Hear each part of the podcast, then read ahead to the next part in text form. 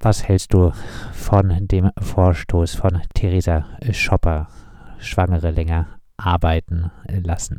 Also solange das RKI nicht sagt, dass es ungefährlich wäre, für Schwangere zu arbeiten, ähm, können wir hinter die Regelungen, die wir im Moment haben, nicht zurückgehen. Im Moment empfiehlt das RKI, dass die schwangeren Frauen nicht arbeiten. Und deswegen ähm, sagen wir, solange es diese Empfehlung gibt, muss sie eingehalten werden, dass wir Fachkräftemangel haben in den Schulen und in den Kitas. Das dürfen nicht die Schwangeren jetzt ausbaden. Das ist von der Regierung verschlafen worden die letzten Jahre. Ähm, es hätte mehr ausgebildet werden müssen und das kann nicht auf deren Schultern jetzt ausgetragen werden. Derzeit sollen äh, rund äh, 580 äh, Lehrerinnen äh, nicht beschäftigt äh, werden können, also nicht im Unterricht eingesetzt äh, werden können, Schwangere und auch Risikogruppen.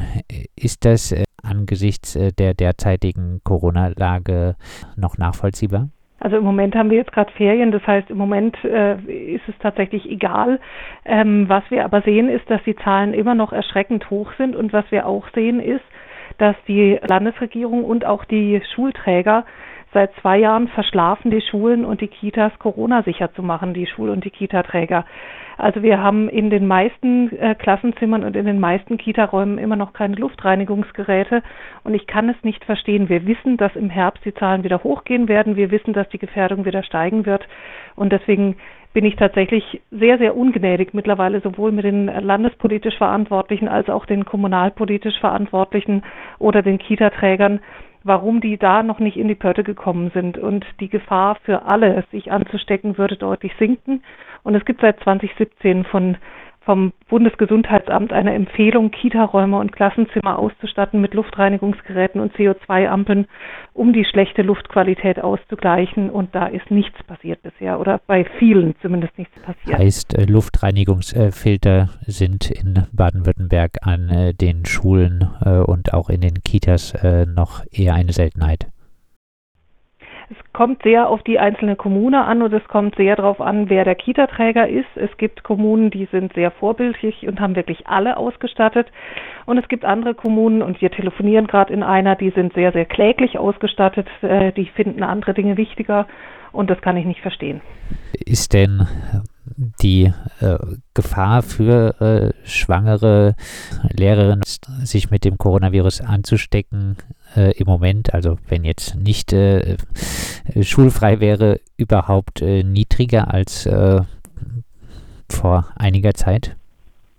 Naja, die Inzidenzen sind in den letzten Wochen schon gesunken, aber sie sind höher, als sie es jemals waren in den vergangenen Jahren um diese Zeit. Und wir sehen, ähm, dass einfach ja insgesamt die Sorglosigkeit um sich greift, dass die Menschen das Gefühl haben, es ist alles wieder relativ normal und dadurch aber auch wir, glaube ich, alle relativ viele Menschen kennen, die gerade an Corona erkrankt sind oder sich mit Covid infiziert haben. Und das heißt, die Gefahr ist natürlich real. Und äh, die schützende Maskenpflicht in den Schulen gilt auch nicht mehr die gilt in den Schulen nicht mehr, die gilt auch sonst fast nirgendwo mehr und auch in den öffentlichen Verkehrsmitteln wird sie nicht mehr so eingehalten, wie sie eigentlich gilt.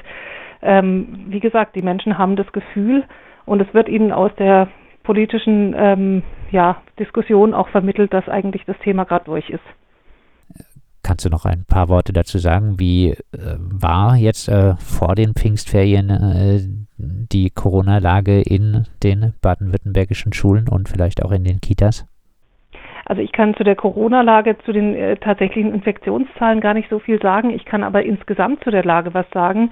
Wir haben ein wirklich ausgelaugtes Bildungssystem im Moment, weil seit zwei Jahren die ähm, Anstrengungen und die Zusatzbelastungen deutlich höher waren als normal schon. Wir haben den großen Personalkräftemangel, den es in dem Bereich gibt und der sich verschärft und verschärft, weil manche Menschen gerade bei den ErzieherInnen auch dem Beruf mittlerweile den Rücken kehren, weil sie es nicht mehr aushalten unter den Rahmenbedingungen. Wir haben viel zu wenig ausgebildete Lehrkräfte.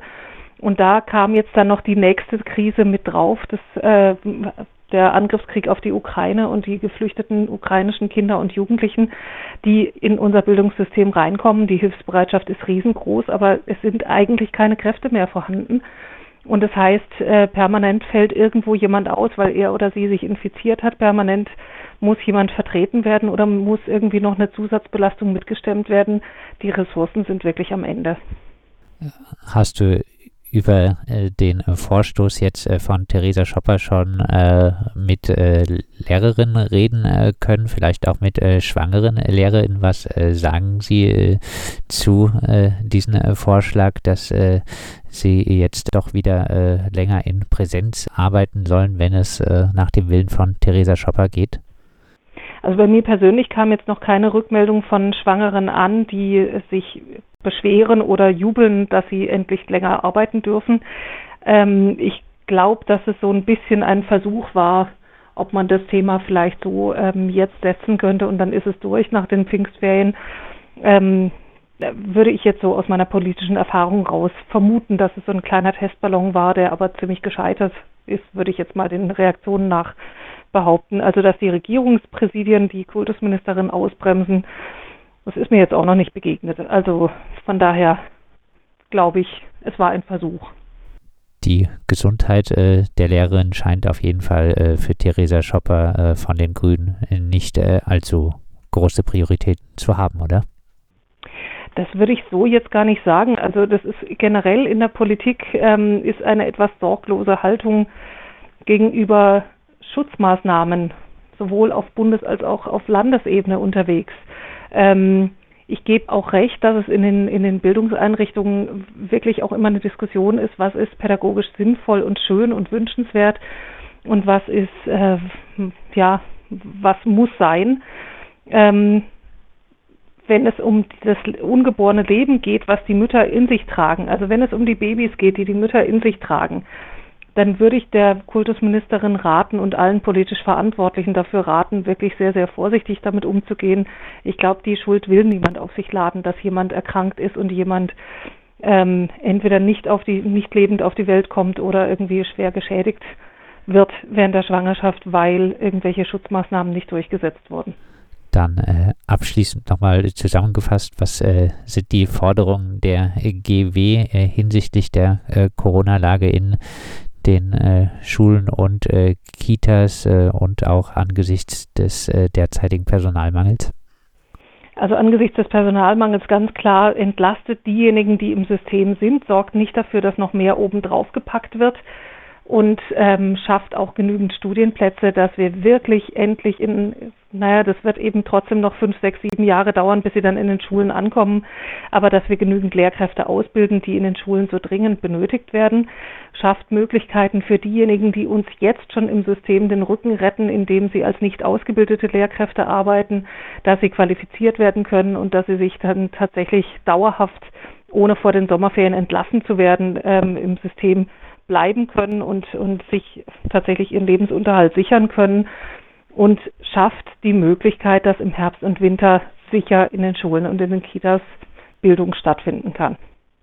Das sagt die Vorsitzende der baden-württembergischen GEW, Monika Stein. Wir haben mit ihr gesprochen über den äh, Vorstoß von äh, Theresa Schopper grüne Kultusministerin, sie äh, hätte gerne, dass äh, schwangere LehrerInnen auch äh, in Präsenz deutlich äh, länger in, in den Klassen unterrichten.